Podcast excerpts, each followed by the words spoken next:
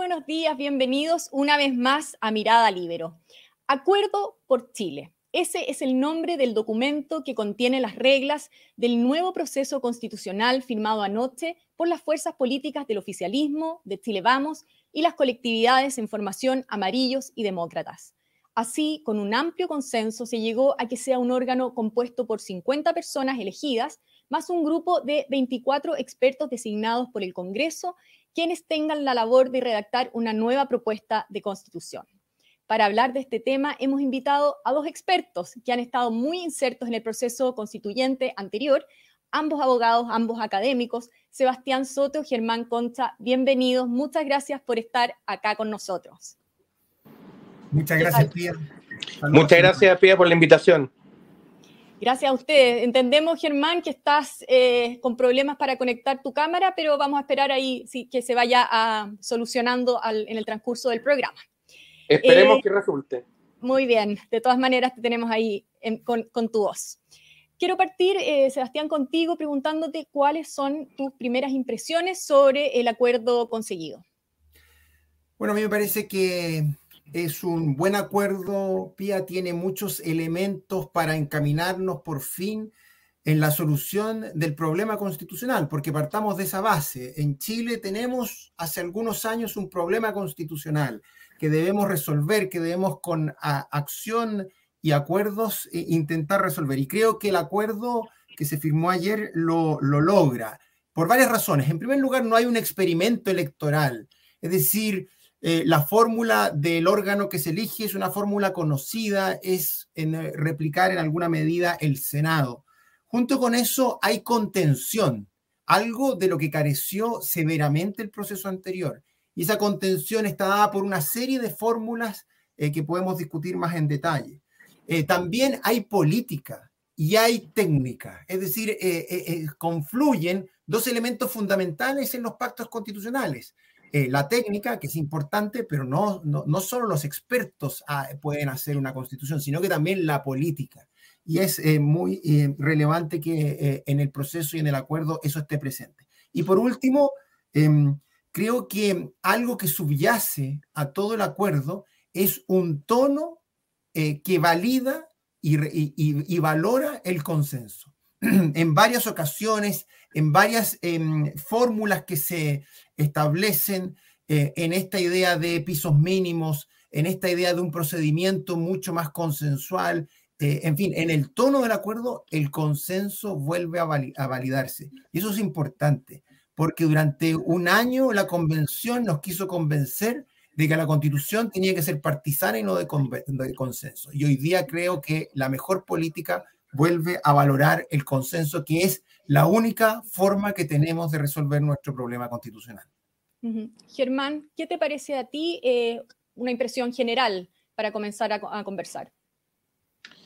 A ver, yo diría, eh, siguiendo un poco en la línea de lo que decía Sebastián, primero, eh, me parece que había pendiente terminar el proceso constituyente, o sea, yo creo que no solo por el resultado del plebiscito de entrada, sino que además porque en general toda la campaña, toda la discusión respecto del plebiscito de salida, también apuntaba a que si ganaba la opción rechazo, tal como ocurrió, eso no significaba que no se seguía discutiendo por, como se dijo en ese momento, una nueva y buena constitución. Por lo tanto, tenías que cumplir, que honrar esa palabra, digamos, y por lo tanto hay que completar el proceso.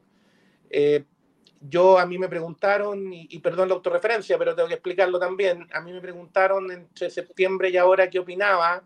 Eh, a mí me gustaba un mecanismo con mayor participación del Congreso.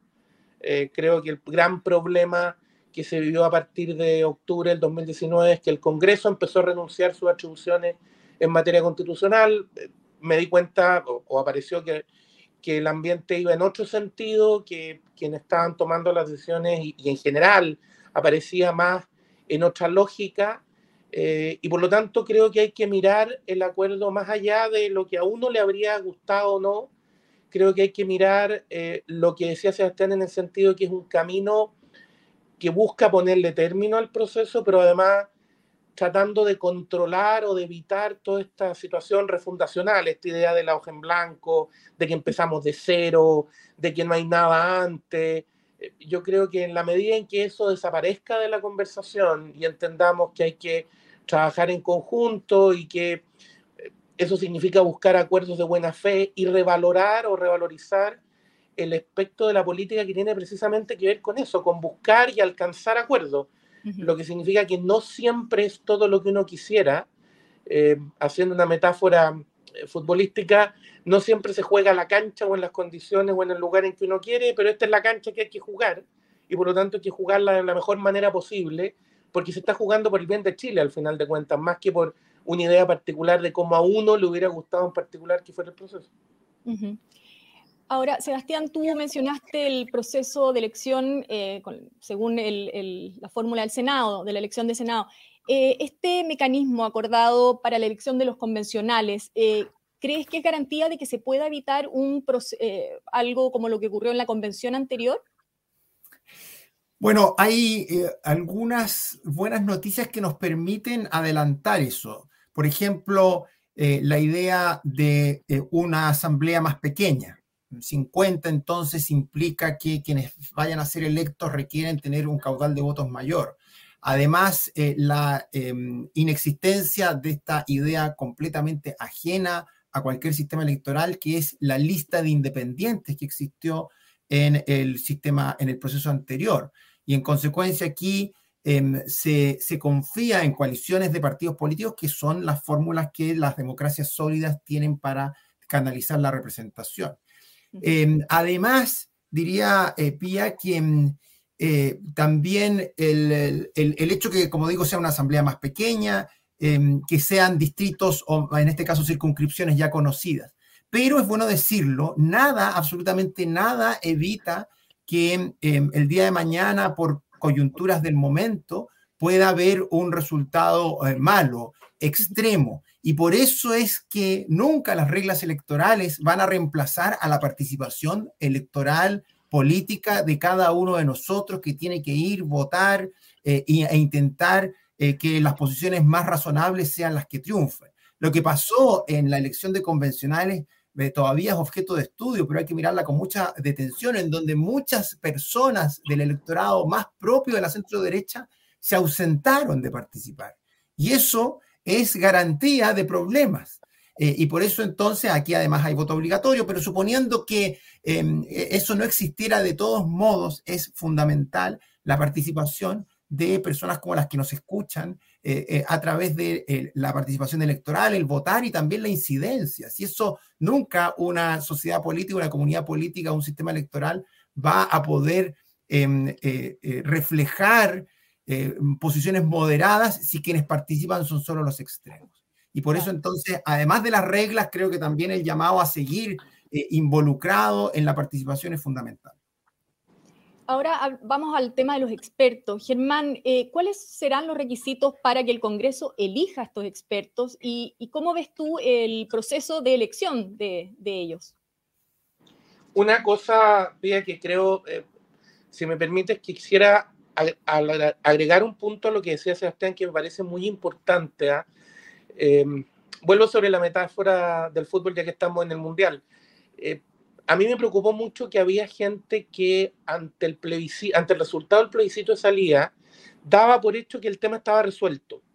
Como que tú dijeras, mira, esto se acabó y terminó bien.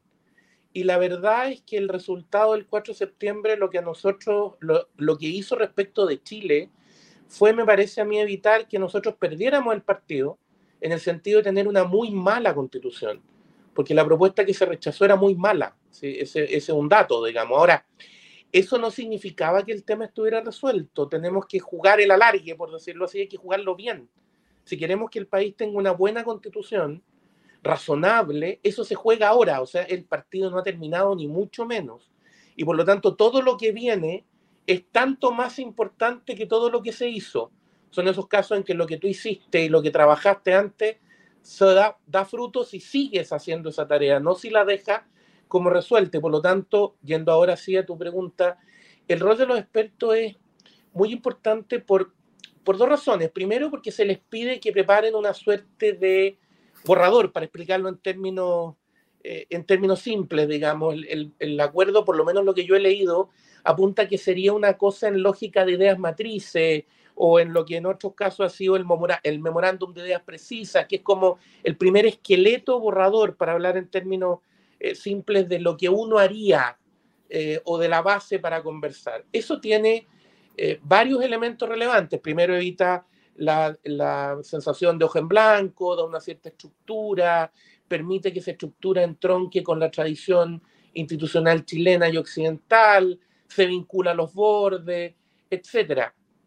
Pero además exige de los expertos una cierta disposición, o sea, eh, el experto también se puede eh, volver loco, perdonando la expresión poco técnica, digamos, y, y si uno piensa, no quiero personalizar en nadie, pero hay varias personas que en teoría uno podría decir eran expertos en la convención, o podrían entrar en la categoría de comillas expertos, que estuvieron en la convención anterior y que no vamos a decir que colaboraron precisamente a que el texto tuviera sensatez, espíritu cívico, eh, vinculación con la historia republicana de Chile, etcétera. Digamos. Entonces yo creo que también hay un desafío de que los expertos entiendan que su tarea es precisamente hacer ese puente entre la política y los elegidos en representación del país y mm. la tradición institucional, la base jurídica y la evolución del Estado de Derecho en Occidente y en Chile. Sebastián, ¿tú cómo ves esa, esa disputa quizás o esa, ese proceso de elección por parte de los eh, partidos eh, hacia los expertos? Pía, yo antes de responder eso quiero tomar un punto que dijo Germán que me parece tremendamente importante eh, y es que el hito que viene es una elección de convencionales, o ya no recuerdo cómo se llaman, de estos integrantes del Consejo Constitucional, que no es fácil, ¿ah? porque, porque requiere candidatos, requiere candidatos ganadores y candidatos que también puedan sumar puntos a pesar de que no ganen y pensemos que eh, requiere replicar el Senado. Y bueno, claro, uno piensa en el Senado con figuras que llevan en política décadas. Pues bien, eh, eh, para la elección que viene los partidos tendrán que buscar a sus mejores figuras, muchas de ellas quizás hoy retiradas, pero que eh, eh, tienen que tener la capacidad y la potencia electoral para eh, atraer personas a, generar adhesión. ¿ah? Por lo tanto, creo que, como bien decía Germán, quien hoy día empieza a relajarse con este acuerdo, bueno, está equivocado, porque lo que viene es una elección tremendamente compleja. Em, y ahora sobre los expertos, bueno, yo coincido con lo que decía Germán, creo que la participación de expertos no es garantía de mucho. Eh, como bien decía, en la convención hubo un buen número de expertos que no fueron capaces de eh, eh, insertar sensatez en casi ninguna disposición. incluso muchos de ellos tal vez fueron em, quienes más tiraron el carro hacia los extremos. Por eso entonces yo creo que la decisión de los partidos del Congreso al momento de designar a los expertos, em, bueno, está llamada a intentar generar una comunidad que hable un lenguaje común y que también tenga un ánimo consensual, un ánimo de, salir pronto de este em, problema constitucional. Germán, eh, bueno, recordarles también a, quienes nos están viendo que Germán eh, tuvo un pequeño problema con su cámara, por eso no, no, no, lo podemos ver. Germán, eh, bueno, los expertos entonces, comentabas antes, están llamados a hacer este anteproyecto, pero hay 12 puntos que acordaron hace un tiempo los partidos que permitan, como bien tú decías, que no se parta de una hoja en blanco. Pero ¿qué capacidad de maniobra tienen los expertos para hacer esta propuesta? ¿Qué libertad tienen eh, considerando estos 12 puntos? Lo que pasa a mí es que, a ver, los puntos son o, o se entienden como un borde en términos de los principios o de ciertos elementos estructurantes del orden institucional, pero dentro de ese marco tú tienes espacio para eh, discutir, establecer y plantear distintas soluciones. O sea, eh, por poner un ejemplo, tú puedes decir que vas a tener un régimen presidencial, por ejemplo. Eh, la manera en que tú estructuras ese régimen presidencial admite bastantes discusiones y alternativas, siempre que te mantengas dentro del marco de un régimen presidencial. Eh, creo que en ese sentido es muy interesante eh, que se diga, o muy importante que se diga, que está encargado del tema fiscal. y que se dejen claro que la iniciativa en materia de gasto público pasa por el Ejecutivo y no, por, y no puede ser venir directamente al Congreso. Creo que ese es un elemento central, o que se consagren ciertas entidades autónomas.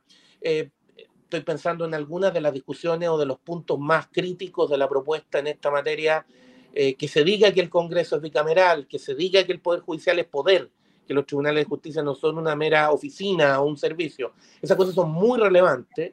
Ahora, ¿cómo se estructura a partir de eso? Bueno, ahí ya entra la conversación, la discusión y el análisis de distintas alternativas.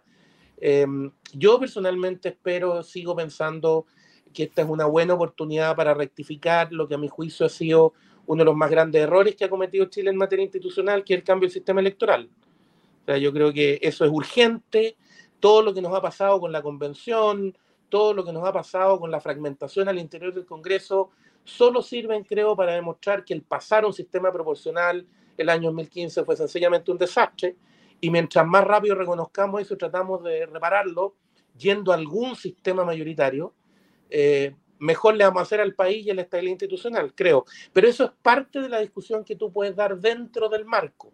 si lo importante es que el marco tiene dos sentidos, garantizar ciertos elementos básicos, pero además recordarle a todos los que participan que esto no empieza de cero, que no empieza con los que se sientan a conversar, sino que esas personas que se sientan a conversar se sientan en el marco de una tradición y una historia, eh, y hay que trabajar a partir de eso. Sebastián, ¿qué pasa si dentro de la nueva convención eh, se busca deslegitimar la propuesta eh, que hagan los expertos? Que es algo que pudo haber pasado en la anterior, también quizás pasó al cuestionarse quizás los dos tercios eh, en algún minuto, los dos tercios para aprobar ciertas normas. Bueno, yo creo que sería un error Em, porque lo que debiera buscar el nuevo Consejo Constitucional eh, y también los expertos, digámoslo así, es eh, un diálogo fluido más que posiciones eh, atrincheradas, que es lo que ocurrió en la convención anterior. yo lo pensaría así, Pia, los expertos o esta comisión, comisión experta va a tener el lápiz. Y como bien decía Germán, las bases eh, fijan el marco dentro del cual se pueden escribir muchas cosas. Y entonces los expertos escribirán eh, utilizando el lenguaje jurídico, utilizando una técnica propia del derecho constitucional. Eh, pero el Consejo Constitucional es el que tiene la decisión. Y por lo tanto, probablemente los expertos hagan diversas propuestas en algunos aspectos y el Consejo Constitucional va a definir. Podrá escribirse eh, eh, una forma determinada, eh, una determinada disposición o en otra, y el Consejo Constitucional va a ser el que va a decidir. Por eso entonces yo creo que el comité de expertos al escribir y escribir obviamente el anteproyecto, pero eventualmente disposiciones em, que pudiera el Consejo Constitucional elegir, em, va a permitir un diálogo fluido entre la política, que es quien tiene la decisión, que es quien debe tener la decisión, y la técnica, que es la que debe asesorar en la mayor medida posible la definición política. Germán, hay un tema que al parecer no quedó zanjado eh, y es qué pasaría si es que se rechaza la, nueva propuesta de constitución. Eh, ¿Cómo debería decidirse eso?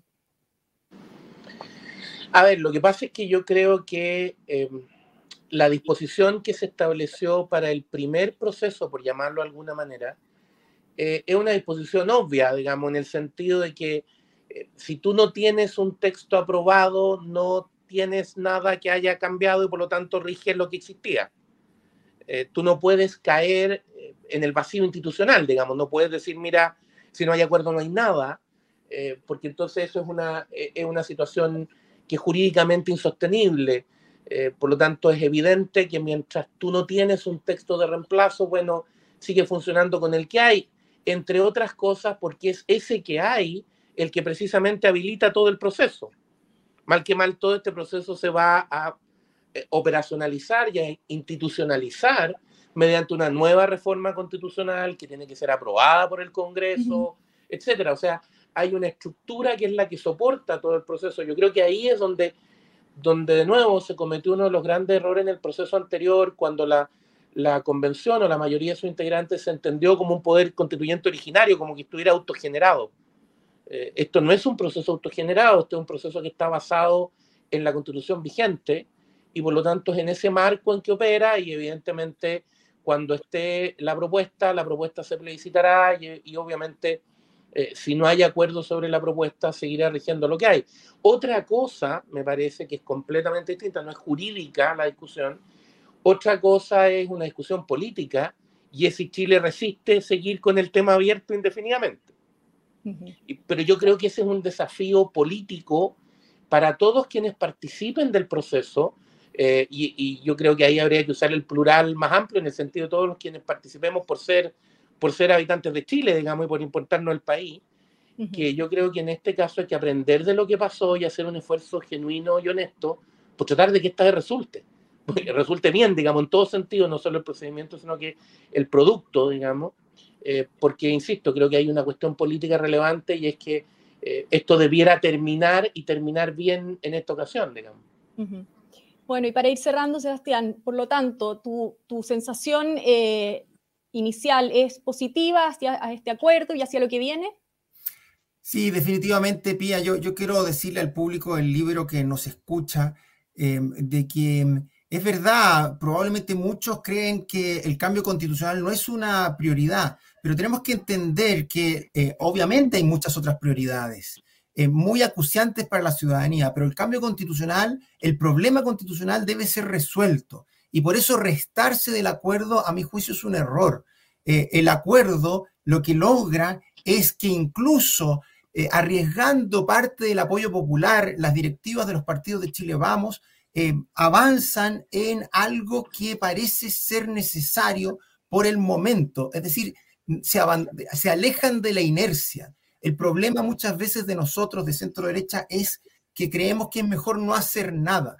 Eh, y a mi juicio entonces lo que ha hecho Chile Vamos, lo que ha hecho las directivas de los partidos de Chile Vamos es lo correcto. ¿Para qué? Quizás no en el mejor escenario, no estamos en un óptimo, pero como bien dijo Germán, en la cancha de consenso que nos toca jugar, eh, intentamos incidir y no nos restamos de esa cancha. Por eso es que yo eh, celebro este acuerdo y celebro que las fuerzas de Chile Vamos hayan em, concurrido a él a fin de buscar por fin una solución al problema constitucional. Muy bien, pues y esperamos también que celebres tu cumpleaños porque por aquí me soplaron que hoy día estabas de cumpleaños, Sebastián, así que muchas felicidades. ah, muy feliz cumpleaños, Sebastián. Muchas gracias me queda, me queda un minuto para hacer un comentario. Un minuto, sí. Mira, lo que pasa es que yo creo que más allá del mérito no del acuerdo, eh, yo estoy con Sebastián, creo que eh, es lo que hay, como se dice, y hay que tratar de hacer lo mejor posible con lo que hay. Eh, yo creo que es bien simbólico que tres años y un mes, porque el acuerdo se adopta el 12 de diciembre del 2022, después de uno de los momentos más oscuros, me parece, la institucionalidad chilena, que es el 12 de noviembre del 2019, cuando se produce aquella declaración eh, de la oposición de la época que dice que la reforma constitucional está en la calle, que es la negación máxima de la institucionalidad y un, y un ataque a la línea de flotación del Estado de Derecho, el país tres años y un poquito después sea capaz de decir, no, o sea, que eso no, así no, y, y sea por la vía institucional. Entonces yo, te insisto, más allá de, lo que a uno le habría gustado o no le habría gustado, yo creo que eso es lo más meritorio, que el sistema se reencausa hacia la vía institucional y me parece que eso es lo, es lo que hay que mantener, digamos, es lo que no se puede perder eh, en, en el proceso en lo que viene. Muy bien, pues. Germán Concha, Sebastián Soto, muchas gracias y bueno, estaremos atentos para conectarnos nuevamente. Que estén muy bien ustedes. Muchas gracias, Pía, y al libro. Muchas gracias por la invitación y perdón por los problemas técnicos. No hay problema. Yo también me aprovecho de despedir ahora, agradeciendo por supuesto a la Red Libero que hace posible este programa. Nos encontraremos en cualquier momento con un nuevo Mirada Libero.